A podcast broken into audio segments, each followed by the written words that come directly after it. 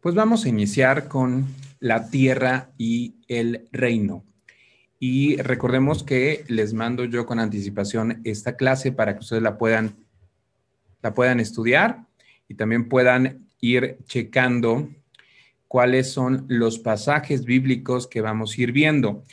Y esta clase es una, eh, es, una sesión donde nos vamos a ir, vamos a, hacer un, este, un resumen de lo que sucede en el libro de Josué, en el libro de jueces y también en el libro de primera y segunda de Samuel, porque vamos a abarcar prácticamente eh, ahora cómo este pueblo que antes era chiquito, que antes eran de 77 personas y que eh, creció exponencialmente, ahora se va conformando como una nación.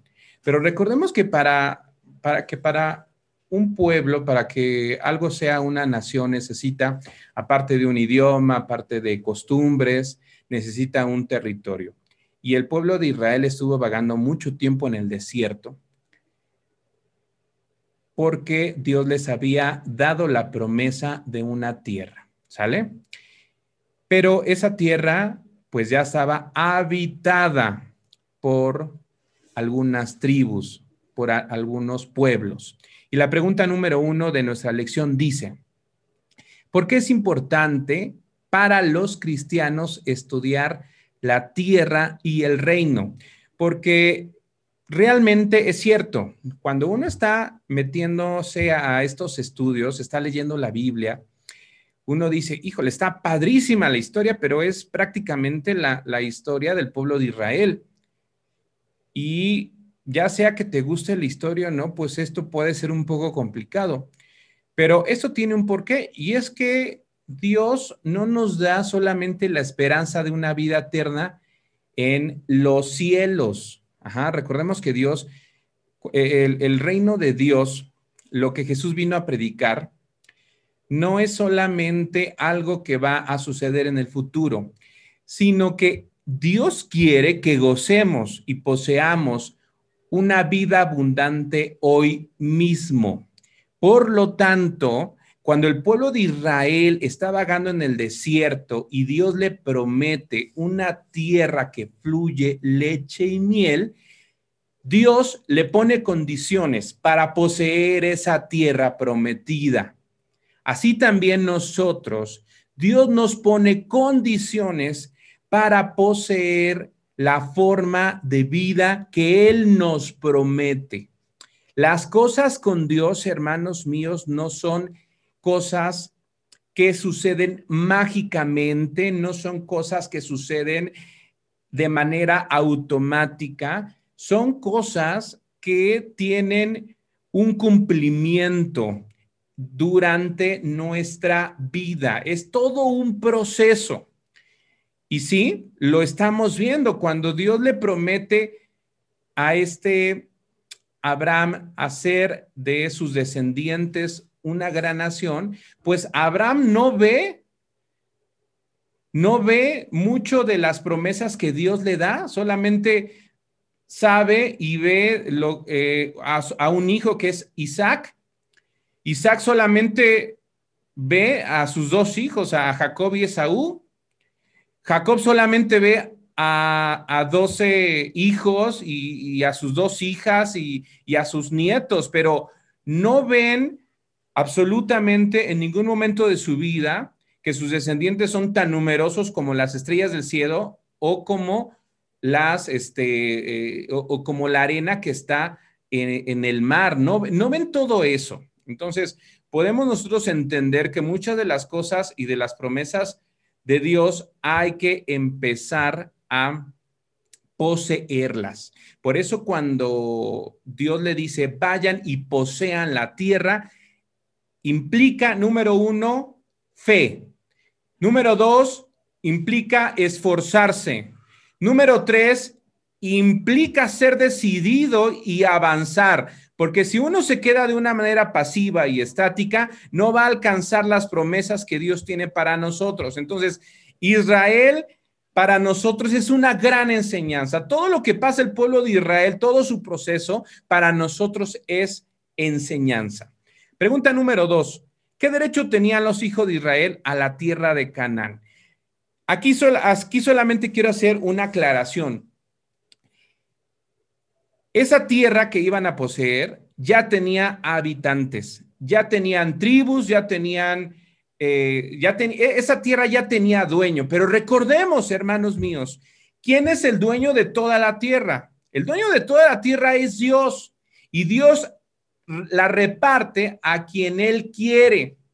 Por lo tanto, si Dios dice, este pedazo de tierra de tal a tal frontera está reservada para el pueblo que yo he escogido, si hay personas que están viviendo ahí, con la pena, con la pena, es Dios quien manda, es Dios uno de los atributos de Dios que estuvimos viendo y que lo estamos viendo reflejados aquí es la soberanía. Dios es soberano y Dios es dueño del universo, del cosmos, de las galaxias. Y si es dueño de todas esas cosas que son inmensas, que son en, magnitud impresionantes, mucho más es dueño de la tierra.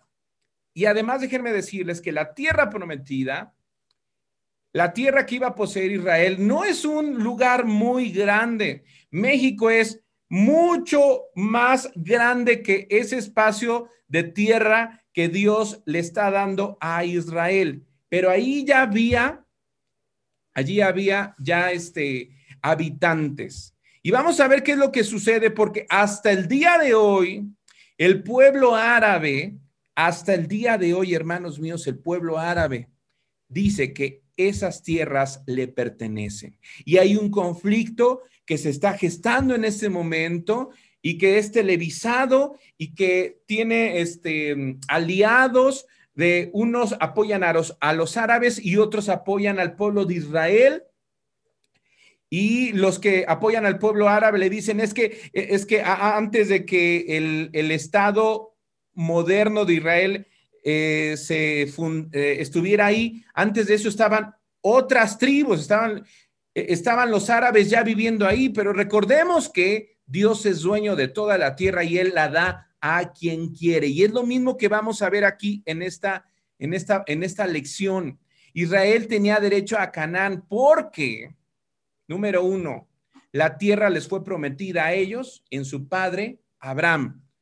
Recordemos lo que dice Génesis 12.1. Pero Jehová ha dicho a Abraham, vete de tu tierra y de tu parentela, de la casa de tu padre, a la tierra que te mostraré. Dios ya se la había prometido a Abraham, Dios ya se la había reservado y quien esté ahí, lo siento. Lástima, Margarito. Dios es el rey sobre toda la creación, sobre toda la tierra, y él decide a quién le da cada porción de la tierra. Número dos, ¿qué derecho tenían los hijos de Israel y la tierra de Canaán? Pues la promesa de la tierra fue confirmada a ellos por Moisés 430 años después. Por favor, vamos a buscar Deuteronomio 1.8. Deuteronomio 1.8 y le voy a pedir por favor a Ana Román que nos lea Deuteronomio 1.8 para ver qué nos dice esto, eh, qué nos dice respecto a Moisés. Deuteronomio 1.8. Mirad, yo he entregado la tierra, entrad y poseed la tierra que Jehová juró a vuestros padres Abraham, Isaac y Jacob que les daría a ellos y a su descendencia después de ellos. Muchas gracias. Sí. Vean cómo es Dios. Muchas veces Dios nos promete cosas, pero es cuestión de nosotros ir y poseerlas. ¿Sale? Y aquí estamos viendo exactamente lo mismo. Dios le promete esta tierra que fluye leche y miel, se la prometió a Abraham, se la prometió a Isaac, se la prometió a Jacob, y ahora el pueblo de Israel estos, eh, eh, esta, esta gente que seguramente pasaba de los 2 millones, 2, 3, 4 millones de, de personas, ahora sobre ellos recaían estas promesas. Por lo tanto, ellos tenían que tener fe en estas promesas e ir y poseer la tierra porque ya se les había prometido. Dios dio la tierra de Canaán a Israel para poseerla, pero ¿qué implica poseer la tierra? Pues implica armarse de valor, implica esforzarse, implica entrar y eliminar a las tribus, eliminar a los pueblos que estaban allí habitando y que eran tribus y que eran pueblos, podemos decir que habían ofendido a Dios por sus prácticas religiosas, que habían ofendido a Dios y estaban contaminando la tierra por su pecado. Así que podemos entender esta también situación como un juicio de Dios a esos pueblos que estaban en la tierra de Canaán y que Dios les dice, ha llegado su hora de ser juzgados. Y Israel fue ese, esa mano de Dios para juzgar a esos pueblos que sin duda alguna habían de una de otra manera hecho eh, enojar y enfadar a Dios. Y Dios los estaba juzgando y además Dios estaba cumpliendo su promesa de dárselos a, a este pueblo de Israel. Siguiente pregunta. ¿Qué tenían que hacer los hijos de Israel para entrar y poseer la tierra? Tenían que obedecer la palabra del Señor. Y tenían que seguir a Josué. Ya no estaba Moisés. Moisés había cumplido su, su obra aquí en la tierra, les había dado ya la ley, les había dado ya las ordenanzas, había ya estipulado todo lo que es el culto, el sistema de adoración, un sistema de ofrendas, todo ah, había estipulado todos los días santos, había dado ordenanzas, había dado mandatos. Moisés fue un líder que lo sacó con poder de Egipto y no solamente lo sacó con poder de Egipto, sino que también eh, Dios lo sustentó 40 años en el desierto, pero lo más importante es que Moisés da una serie de mandatos, da una serie de ordenanzas, que es lo que conocemos hoy como esa ley de Dios. La ley de Dios que sin duda alguna es un gran maestro para nosotros porque nos enseña qué le agrada a Dios y qué no le agrada a Dios. Entonces, Israel tenía que obedecer esa palabra y ahora ya no estaba Moisés, ahora tenía que confiar en Dios y también en, tenía que confiar de, de, de cierta manera en Josué, porque Dios había elegido a este siervo. Josué era el siervo de Moisés. Puede ser que Josué quizás fue su esclavo. Josué siempre estuvo sirviendo a Moisés. Entonces, fíjate bien cómo un hombre se convierte de siervo a líder militar. Esto es por causa de la obediencia que tuvo Josué a Moisés, del aprendizaje que tuvo Josué al obedecer, al seguir a Moisés, a ver cómo Moisés buscaba a Dios, con qué intensidad Moisés buscaba a Dios. Y Josué, pues, de una de otra manera, se empapó del mismo espíritu de Moisés en cuanto a la búsqueda de Dios. Y es Dios quien selecciona a este siervo de Moisés, a Josué. Y Josué ahora se convierte en este caudillo, en este dirigente, en este militar que tendría la, el compromiso de ingresar al pueblo de Israel a la tierra prometida. Josué 1, 1 y versículo 2 dice, después de la muerte de Moisés, siervo de Jehová, que Jehová habló a Josué, hijo de Nun, servidor de Moisés. Servidor significa que quizás fue su esclavo, diciendo, mi siervo Moisés ha muerto, ahora pues levántate y pasa este Jordán, tú y todo este pueblo a la tierra que yo les doy a los hijos de Israel. Por favor, vamos a buscar Josué 1.3 y le voy a pedir, le voy a pedir a Andrea, que está ahí, que nos lea Josué 1.3. Nada más, de, Andrea, déjame leer lo siguiente y ahorita ya este, nos, nos das la lectura. Dios había prometido la tierra de Israel, pero ellos tenían que poseerla con fe y fortaleza. Adelante, Andrea. Josué 1.3. Amén. En el nombre del Padre, del Hijo y del Espíritu Santo. Amén.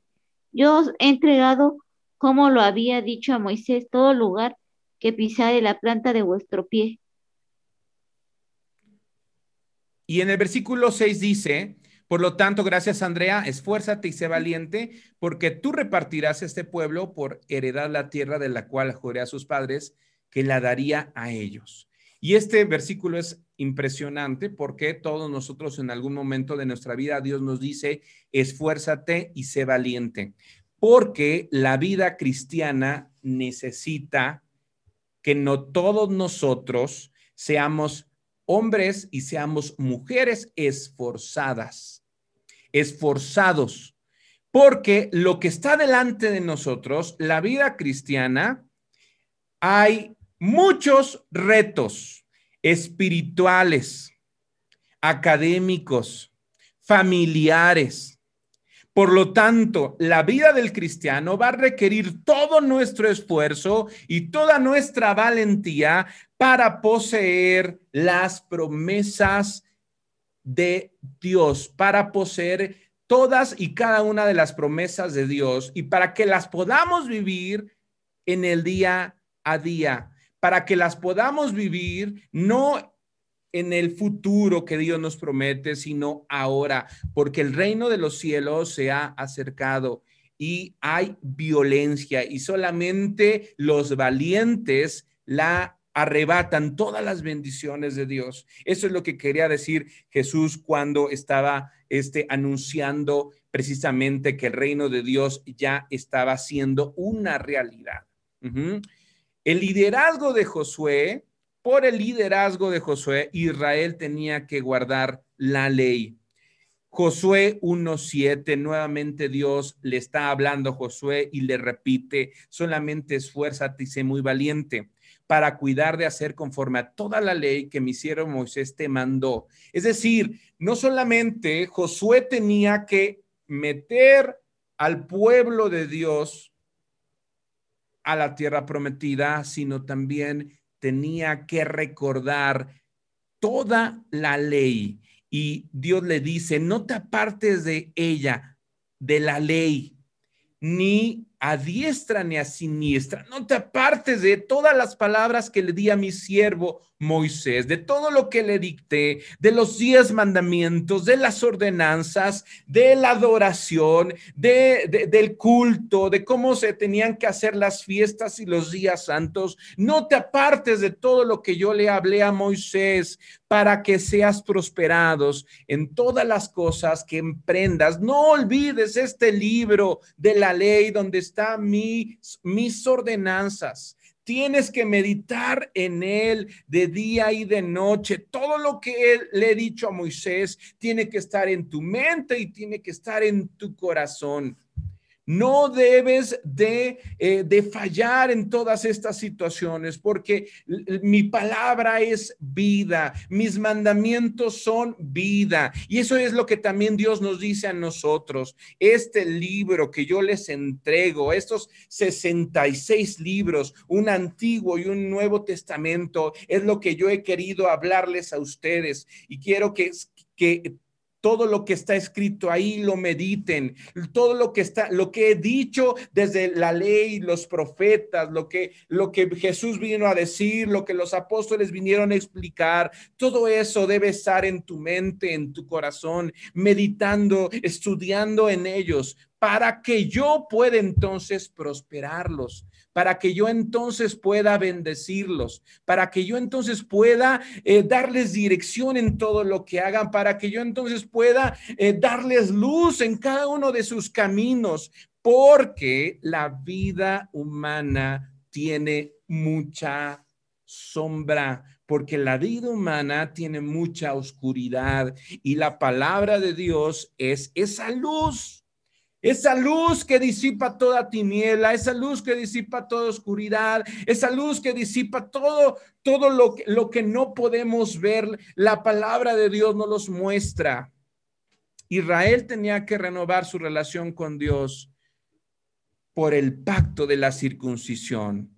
Recordemos que la circuncisión fue lo que selló ese pacto entre Dios y Abraham.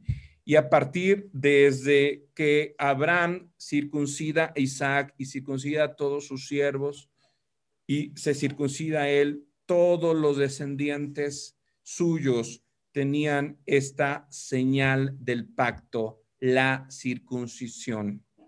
Hermanos, ahora como pueblo cristiano, esta circuncisión, para los que no saben, era quitar eso que eh, quitar ese, mm, esa carne, quitar esa carne del miembro masculino. Ahora, nosotros como cristianos tenemos una circuncisión espiritual donde cortamos esa carne.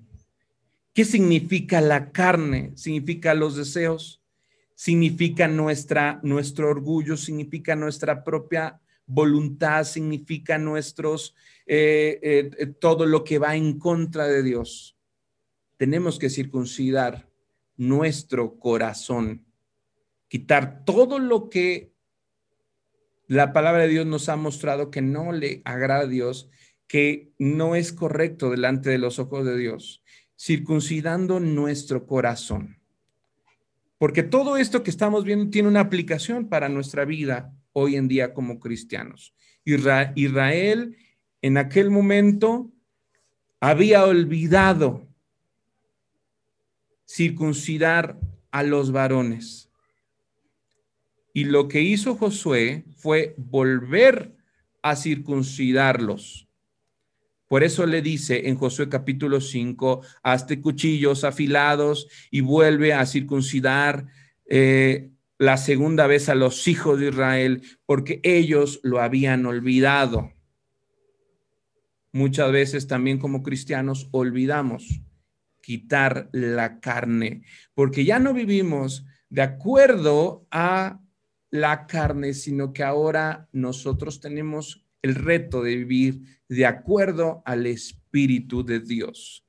Ya no satisfaciendo nuestros deseos, sino ahora satisfaciendo a aquel que nos tomó por hijos a nuestro Padre Celestial. Y es esta circuncisión que debemos de hacer y renovar ese pacto. Amén. Continuamos. ¿Qué promesas dio el Señor a los hijos de Israel cuando entraron a la tierra de Canaán? Pues recibieron la promesa de que la obediencia a los mandamientos de Dios traería bendición y que la desobediencia traería maldición. Deuteronomio 11, capítulo 26 y 28. Por favor, le voy a, pedir a la hermana Raimunda que nos ayude a leer Deuteronomio capítulo 11, versículo del 26 al 28. ¿Qué dice, hermana Raimunda. Pónganse abusados para que estén ahí este, listos para poder leer la, escritura, para poder leer la, palabra de Dios. Vamos a estar en Deuteronomio, vamos a estar en Josué, vamos a estar en, Primera de Samuel, vamos a estar en Jueces. Así que abusados cuando yo les, les pida que, que nos lean. Adelante. Del, del 26 al 28. Sí. He aquí, yo pongo hoy delante de vosotros la bendición y la maldición. La bendición, si oyes los, los mandamientos de Jehová, vuestro Dios, que yo os prescribo hoy.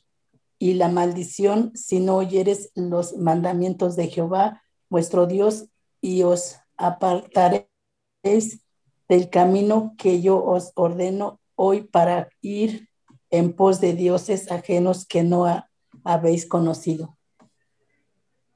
Muchas gracias, hermana Raimunda. Bendiciones. Los pueblos que habitaban la tierra prometida adoraban a otros dioses. Y lo que Dios quería es que esos pueblos fueran exterminados para que la adoración a los dioses falsos no contaminara el corazón del pueblo de Israel. Esto que acaba de leer la hermana Raimunda en Deuteronomio capítulo 11, versículo 26 y 28 es lo que también Dios pone hoy delante de nosotros. Y es claro y es conciso. Si nosotros obedecemos los mandamientos de Dios, viviremos en bendición. Pero si los desobedecemos, Dios traerá maldición a nuestra vida y a la vida de nuestra familia. No solamente eso fue para el pueblo de Israel hace mucho tiempo, eso también es para nosotros hoy en día. Todos los días Dios pone delante de nosotros la bendición y la maldición. La bendición si escuchamos y ponemos en práctica los mandamientos. Y la maldición si somos desobedientes, si somos oidores olvidadizos, si hacemos lo que desagrada a Dios. Esto está hoy cumpliéndose todos los días con la iglesia. Así que, ¿qué tenemos que hacer? Guardar cada una de sus promesas. Pero ¿cómo vamos a guardar cada uno de sus mandamientos y cada una de sus ordenanzas si no las conocemos? Por eso estamos aquí aprendiendo cada una de las ordenanzas. Estamos aquí sabiendo y entendiendo cuál es el corazón de Dios, qué es lo que le agrada y qué lo, de, lo, de, lo que le desagrada. Ahora, ¿guardó Dios su promesa a Israel? Sí. Todo lo que el Señor había prometido a ellos sucedería siempre que ellos le obedecieran todo lo que Dios les prometió, todo se cumplió. Pero eso tenía la condición de que ellos guardaran sus mandamientos y sus ordenanzas. Pero ¿qué pasaba cuando ellos se alejaban y cuando ellos se apartaban de Dios? Pues venía todo lo contrario. Ahora, cuando Israel estuvo bajo el liderazgo de Josué, ¿servían a Dios? Sí. Israel servía al Señor con alabanzas. Y hubo ocasiones que no le obedecieron completamente en ocupar toda la tierra. Vamos a ver qué dice Josué 24, 31. Por favor, este, la hermana Yolita Vázquez, Josué 24, 31. ¿Qué nos dice ahí Dios en este libro de Josué? con respecto a Israel. Si le sirvió, no le sirvió, qué sucedió, qué no sucedió. Vuelvo a repetir la cita, Josué 24, 31, hermana Yolita Vázquez. No sean abusados, ¿eh?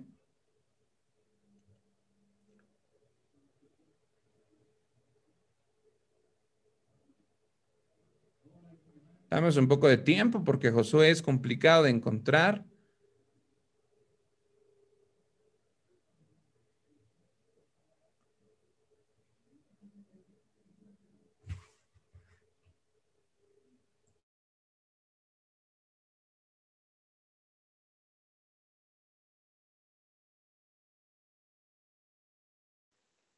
Perdón, hermano, es que me salí, quién sabe qué le moví y me salí, pero ahorita ya. ¿Sí me oye, hermano? Sí, sí, sí, sí, lo, sí la oigo. Este... Es que me salí de, por quererle, por quererme, este, conectar. ¿Quiere que este, otra persona lea o, le esperamos? No, ya no tengo. Dice. Perfecto, adelante, hermana. Y sirvió Israel a Jehová todo el tiempo de Josué y todo el tiempo de los ancianos que sobrevivieron a Josué y que Sabían todas las obras que Jehová había hecho por Israel.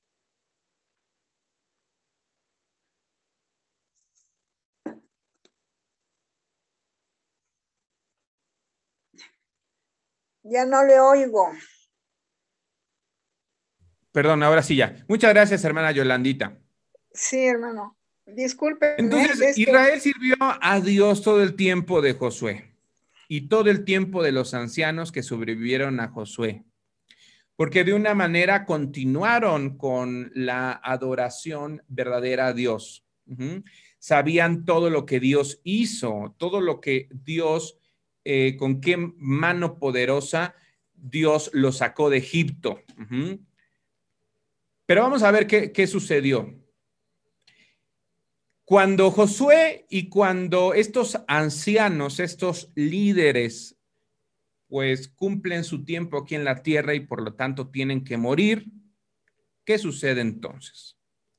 ¿Continúa Israel siguiendo al Señor? Pues ¿qué creen? Que no. Al principio Israel comenzó a fallar en obediencia. Después comenzó a fallar en la adoración hasta que dejó completamente a Dios por la adoración idólatra a dioses paganos. Josué 2.11, jueces, perdón, jueces 2.11, ya estamos en el libro de jueces, dice, después los hijos de Israel hicieron lo malo ante los ojos de Jehová y sirvieron a los Baales. Entonces, vemos cómo Josué y los líderes que acompañaban a Josué fueron entregados, fueron fieles a Dios. El pueblo obedecía a Dios, tenía algunos detalles. Me parece, eh, si, mal no recuerdo, que dejaron vivir algunas, algunas tribus. Eh, craso error, porque más adelante eh, la, van a, la van a pagar muy caro. Pero podríamos decir que en los tiempos de Josué y, en los tiempos de, estos ancianos, pues el pueblo de Dios miraba, miraba la adoración, era obediente a los mandamientos, pero cuando Josué y estos ancianos ya no están, el pueblo empezó a fallar. Primero desobedeciendo los mandamientos, las ordenanzas. y después olvidaron la adoración a Dios. Es decir, cesaron las ofrendas, cesó el sacrificio. Y lo que empezaron a hacer es que adoraron a los dioses de las tribus que estaban allí asentadas. Y uno de los ídolos que se adoraba en ese momento era el dios falso Baal. El pueblo de Israel le dio la espalda totalmente a Dios y empezó a adorar a este Dios que es el Dios Baal. ¿Juzgó el Señor a Israel por su desobediencia? Sí, sí lo juzga porque le dice, si tú cumples, vendrá bendición, pero si no cumples, vendrá maldición y Dios les entregó a las naciones paganas de Canaán. Jueces 2.14. Por favor, hermano Miguel, jueces 2.14, ¿qué nos dice respecto a el juicio y la desobediencia de Israel? Adelante, hermano Miguel. Y se encendió contra Israel el furor de Jehová, el cual los entregó en manos de, robadores que los despojaron y los vendió en manos de sus enemigos de alrededor y no pudieron ya hacer frente a sus enemigos. Muchas gracias, hermano Miguel. Dios usó a los pueblos que quedaron allí como los vecinos de Israel y Dios entregó al pueblo de Israel a estos pueblos. Y estos pueblos fue, fue, fue, fueron terribles con los hijos de Israel porque les robaban, los saqueaban. Imaginen que el pueblo de Israel llegaba, la, habían sembrado, se habían esforzado y llegaba el tiempo de la cosecha y llegaban los filisteos y se llevaban absolutamente todo. Y los dejaban pobres, pobres espiritualmente porque el pueblo de Israel adoraba a Baal y pobres materialmente porque ya no tenían qué comer. El pueblo de Israel de repente tenían a, tenían a sus becerros, tenían a sus vacas, se multiplicaban las vacas y de repente llegaban los filisteos, los atacaban y se llevaban todas sus vacas, toda su carne. Qué lamentable. El pueblo de Israel empezó a sufrir, no se podía organizar, no le podía hacer frente a sus enemigos porque Dios estaba cumpliendo con sus promesas de que si el pueblo de Israel se apartaba de sus ordenanzas, vendría maldición en sus vidas. ¿Cómo mostró Dios misericordia al Israel pecaminoso? Aquí vemos el libro de jueces nos enseña a un pueblo de Israel pecador, a un pueblo de Israel idólatra, a un pueblo de Israel miserable, a un pueblo de Israel que estaba cayendo en error tras error y por lo tanto vivía en zozobra, vivía en pobreza. Pero el Señor empezó a levantar libertadores entre la nación de Israel y a estos libertadores la Biblia los llama jueces para liberarles de sus enemigos cuando Israel se empezó a arrepentir de su maldad y número dos, empezó a clamar a Dios. ¿Cómo contestó Dios ante el Israel pecaminoso? Cuando estos pecadores se arrepintieron y clamaron a Él. ¿Cómo Dios va a responder ante una iglesia pecadora cuando esa iglesia pecadora se arrepienta y clame a Él, Dios, por lo tanto, manda ya la respuesta al tormento. Y Jehová levantó jueces que los librasen de mano de los que los despojaban. Y los hijos de Israel respondieron a Jehová, hemos pecado, haz tú con nosotros como bien te parezca, solo te rogamos que nos libres en este día. Y quitaron de entre sí los dioses ajenos y sirvieron a Dios y él fue, y él fue angustiado a causa de la aflicción de Israel. Lamentablemente el libro de, de jueces, cuando usted lee el libro de jueces, se va a encontrar altas y bajas. ¿A qué, ¿A qué me refiero? Se va a encontrar que el pueblo de Israel pecaba,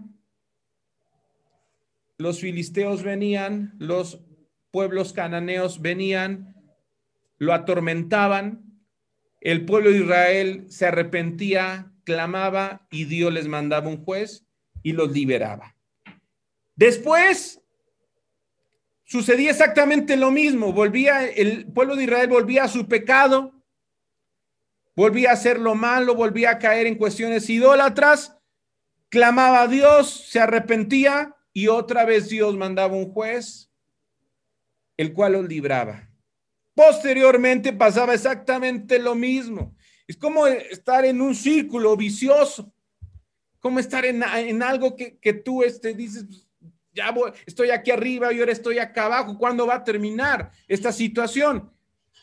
Y el libro de jueces nos enseña muchos hombres que creyeron a Dios como Gedeón, que eran eh, cobardes, y cómo Dios los puede librar por mano de hombres así, cómo la gracia de Dios, cómo el poder de Dios puede actuar en diferentes personalidades no solamente vemos a jueces hombres, vemos también a jueces este, mujeres que estuvieron al frente, que el Espíritu de Dios vino sobre ellas y que, y que liberaron al pueblo de Israel de sus enemigos, de su presión, de su pobreza. Pero fue todo un círculo vicioso ahí en jueces. Pero vamos más adelante, porque la lección se llama Israel y el reino. ¿Quién gobernaba entonces a Israel? Pues lo gobernaban los jueces. Y muchas veces los jueces al principio eran hombres piadosos, hombres que fueron llamados por Dios, hombres que tuvieron un encuentro con Dios. Y de repente estos jueces también caían en corrupción espiritual, también caían en pecado. Y pues era todo un desastre espiritual. ¿Cómo era la forma de gobierno del pueblo de Israel? Pues era teocracia, que significa la teocracia, significa que Dios es el que los gobierna. ¿Sale? Pero ahora nos vamos a Samuel, porque Samuel es un juez. De hecho, podemos decir que es el último juez. ¿Quién era Samuel? Samuel fue un hombre que servía a Dios y a Israel como un profeta, sacerdote y juez. Tenía tres ministerios. Dios lo usó para ser profeta, para dar un mensaje de parte de él al pueblo y a diferentes personas. También fue sacerdote, oficiaba la adoración, los sacrificios, las ofrendas, pero también fue juez. Samuel también tenía una espada y también era un hombre, un líder. Y Samuel fue usado por el Señor para establecer el reino de Israel. Y Samuel ungió a dos reyes, a Saúl, que fue el primer rey de Israel, y a David, que fue el hombre conforme al corazón de Dios. ¿Cómo continuó rechazando? ¿Pero qué pasa con Israel? ¿Cómo continuó rechazando Israel el plan de Dios para ellos? O sea, Israel era, era gente necia. Y el pueblo de Israel se empezó a quejar con Samuel porque empezaron a ver otros reinos vecinos y lo que encontraron en otros reinos vecinos es que todos tenían un rey, un líder. Y se miraron a ellos mismos y vieron que no tenían rey, vieron que, que el que estaba de una u otra manera gobernándolos, pues era Samuel. Y fueron delante de Samuel y les dijeron, queremos un rey alguien que reine sobre nosotros, alguien que nos represente, alguien que nos, que, cuando lo veamos empecemos a sentir orgullo, que digamos, Él es nuestro rey, Él nos está protegiendo, nos los está cubriendo, Él, Él va por delante de nosotros. ¿Y qué creen que sucedió? Pues la noticia llegó a los oídos de Dios. Pero antes de que la noticia llegara a los oídos de Dios, esta acción que hizo el pueblo de Israel fue un desagrado a Samuel. A Samuel no le gustó lo que el pueblo de Dios le propuso. Danos un rey que nos juzgue. Y Samuel dijo no. Pero Samuel oró a Dios.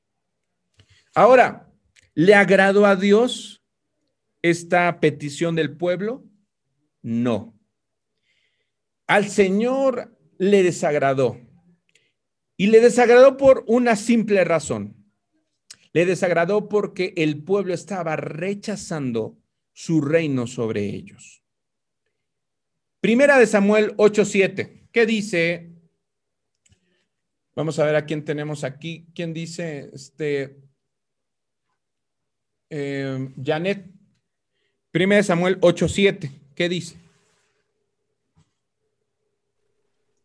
Dice, y dijo Jehová a Samuel, oye la voz del pueblo en todo lo que te digan, porque no te han desechado a ti, sino a mí me han desechado, para que no reines sobre ellos.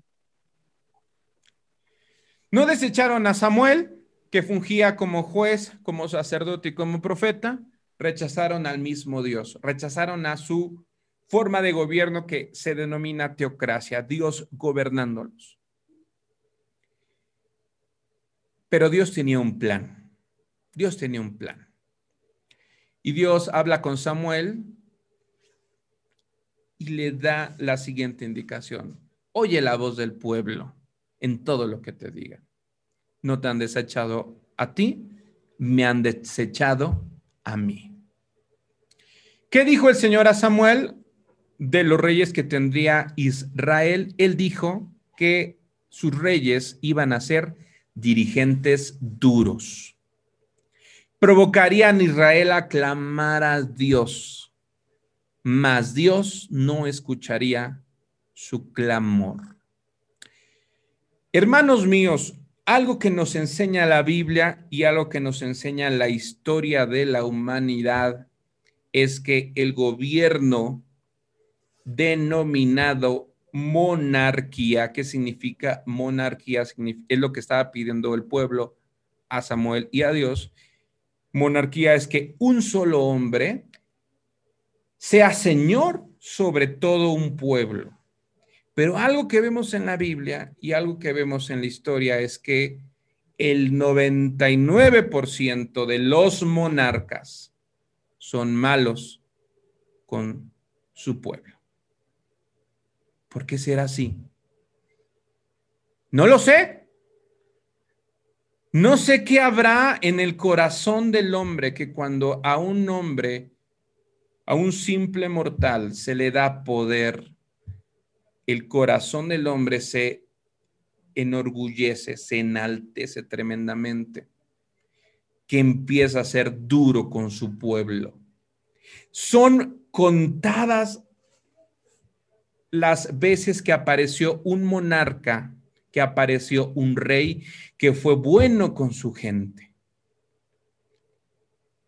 La misma historia del pueblo de Israel nos dice efectivamente, nos confirma efectivamente eso, que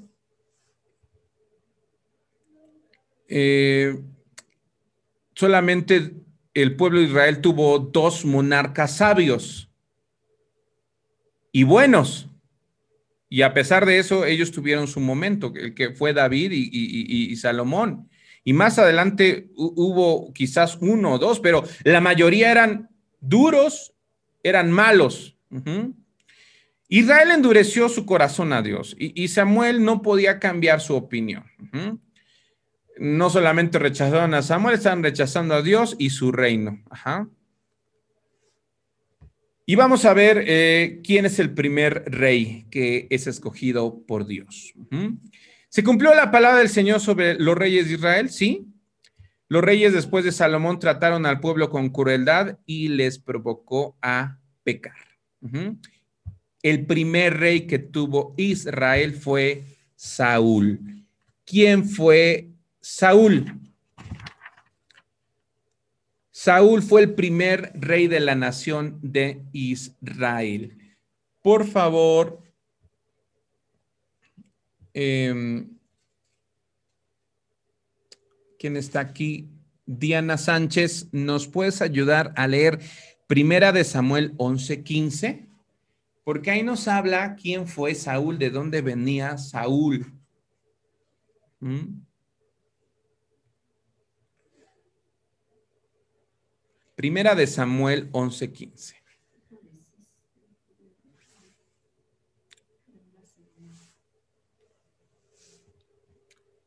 ¿Listos? Estamos a punto de terminar.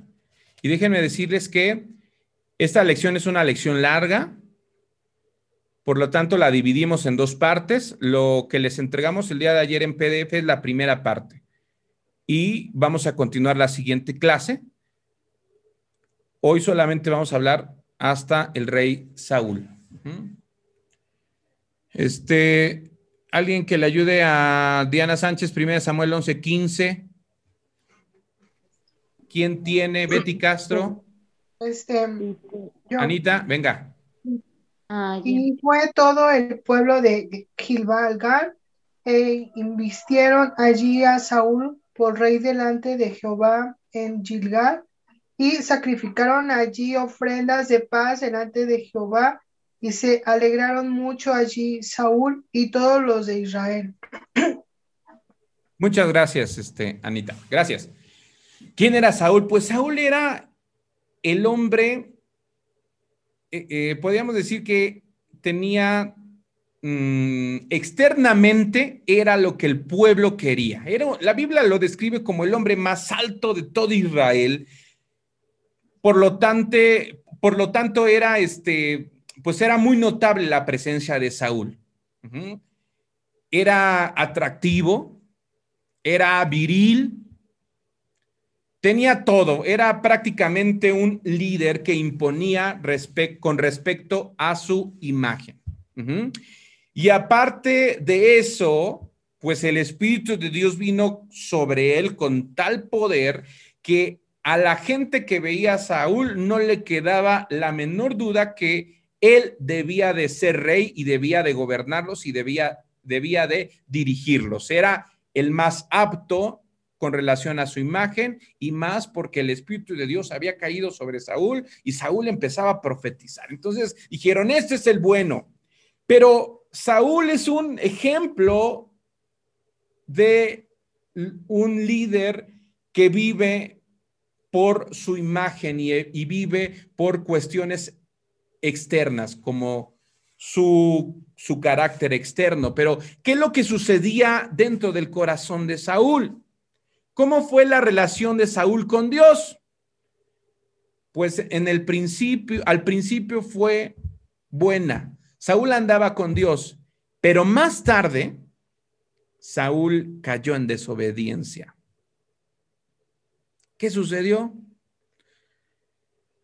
Pues que el profeta Samuel le dijo, cálmate, tranquilo, ahorita llego, yo hago el sacrificio. Samuel se retarda y Saúl para que no, porque estaban en guerra, y Saúl para que no se le fuera el pueblo y no se desanimara, desobedeció y él ofició el holocausto. Esto desagradó totalmente a Dios. Fue un pecado de desobediencia, porque Saúl usurpó la posición de sacerdote. Escúchenme bien. El oficio de sacerdote lo tenía Samuel y Saúl era el rey. ¿Por qué el rey tenía que hacer el oficio de sacerdote? Eso fue algo que le desagradó totalmente a Dios porque para Dios el sacerdocio es sumamente importante, es solamente gente escogida, gente de linaje de Aarón que puede estar en el templo, que puede hacer y realizar el holocausto, cortar la carne, poner las cosas, porque todo eso es un trabajo muy complicado. Y a Saúl se le hizo fácil meter cuchillo a un animal y ofrecerlo a Dios, ofrecer el holocausto, ofrecer la ofrenda y eso Dios no pudo con eso. ¿Qué le pasó a Saúl? Su desobediencia inicial y simple resultó en una ruina espiritual y total. ¿Por qué Saúl desobedece y hace el papel de Samuel? Porque la gente que le seguía en la guerra estaba ya desanimada y se quería ir y Samuel tardaba. Sa Saúl, en lugar de obedecer a Dios y confiar plenamente en Dios, estaba dependiendo de su ejército. Gran error confiar en el hombre en lugar de confiar en Dios. Y esa desobediencia inicial de, agradar más a los hombres que agradar a Dios empezó con una ruina espiritual total.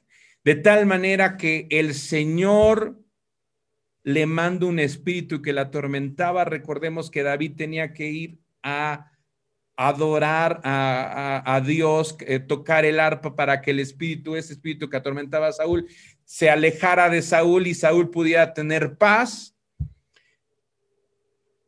Pero Saúl fue como una bola de nieve y fue un, en una decadencia total. Más adelante, Saúl se aleja de Dios y consulta a una bruja en un esfuerzo por oír al profeta Samuel, porque Dios se había ya alejado de Saúl. Dios se había alejado de Saúl y lo único que tenía Saúl era un espíritu que la atormentaba y por lo tanto tuvo que ir a buscar a una bruja. Ujú. Y lo que Saúl quería es que la bruja le, e- escuchara la, la voz de Samuel para que Samuel le diera una, una guía. ¿Y qué creen que sucedió? Que en vez de escuchar a Samuel y en vez de escuchar un mensaje que le diera aliento, porque estaba en medio de la guerra, Saúl escucha de que iba a morir. Al siguiente día, Saúl,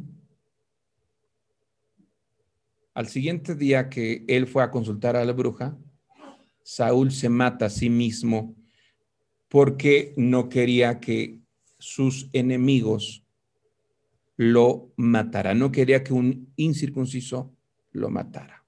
Así que Saúl le dice a uno de sus siervos, por favor, mátame, porque no quiero que el enemigo me mate. Vean la decadencia de un hombre que empezó bien, que empezó con buscando a Dios, que empezó agradando a Dios, pero la situación de Saúl es que quiso, en lugar de confiar en Dios, quiso tener al pueblo como su, quiso agradar al pueblo. Y ahí fue su ruina espiritual y su ruina total. Y Dios le quita el reino y se lo da a un hombre conforme a su corazón, que es David. Vamos a terminar y vamos a concluir la clase de hoy, porque de hoy en noche vamos a estar hablando con David, vamos a estar hablando de David, vamos a estar hablando de Salomón. Pero ¿qué podemos concluir de todo lo que hablamos? Hablamos de, de Josué, hablamos de los jueces, hablamos de Samuel, hablamos de Saúl. Y sin duda alguna lo que podemos hoy concluir es lo siguiente. Como cristianos debemos de hacer lo correcto. Y no solamente lo correcto, tenemos que depender de Dios. Hemos ya creído que Dios es nuestro Señor, nuestro Salvador, que Él dio su vida por nosotros. Pero el paso que sigue es confiar en Él, esforzarnos, ser valientes ante todas las adversidades y ante todos los retos que vamos a tener en nuestra vida. Entender que cuando Dios dice, he puesto delante de ti la bendición y la maldición, escoge tú, es porque Dios está hablando en serio. Es porque si Dios nos dice, escoge tú, y si escogemos la bendición, nos irá bien, pero si escogemos la maldición, nos irá de la patada. Lo hemos visto en estas historias que hemos comentado. Lo hemos visto como un, como un hombre que empieza bien en el reino, como Saúl, termina mal por no depender de Dios y depender del pueblo, porque se, por querer usurpar el papel que le correspondía a un hombre de Dios, que querer hacerse él en la estrellita. Eso no es correcto. Hermanos míos, me dio mucho gusto estar con ustedes en esta noche.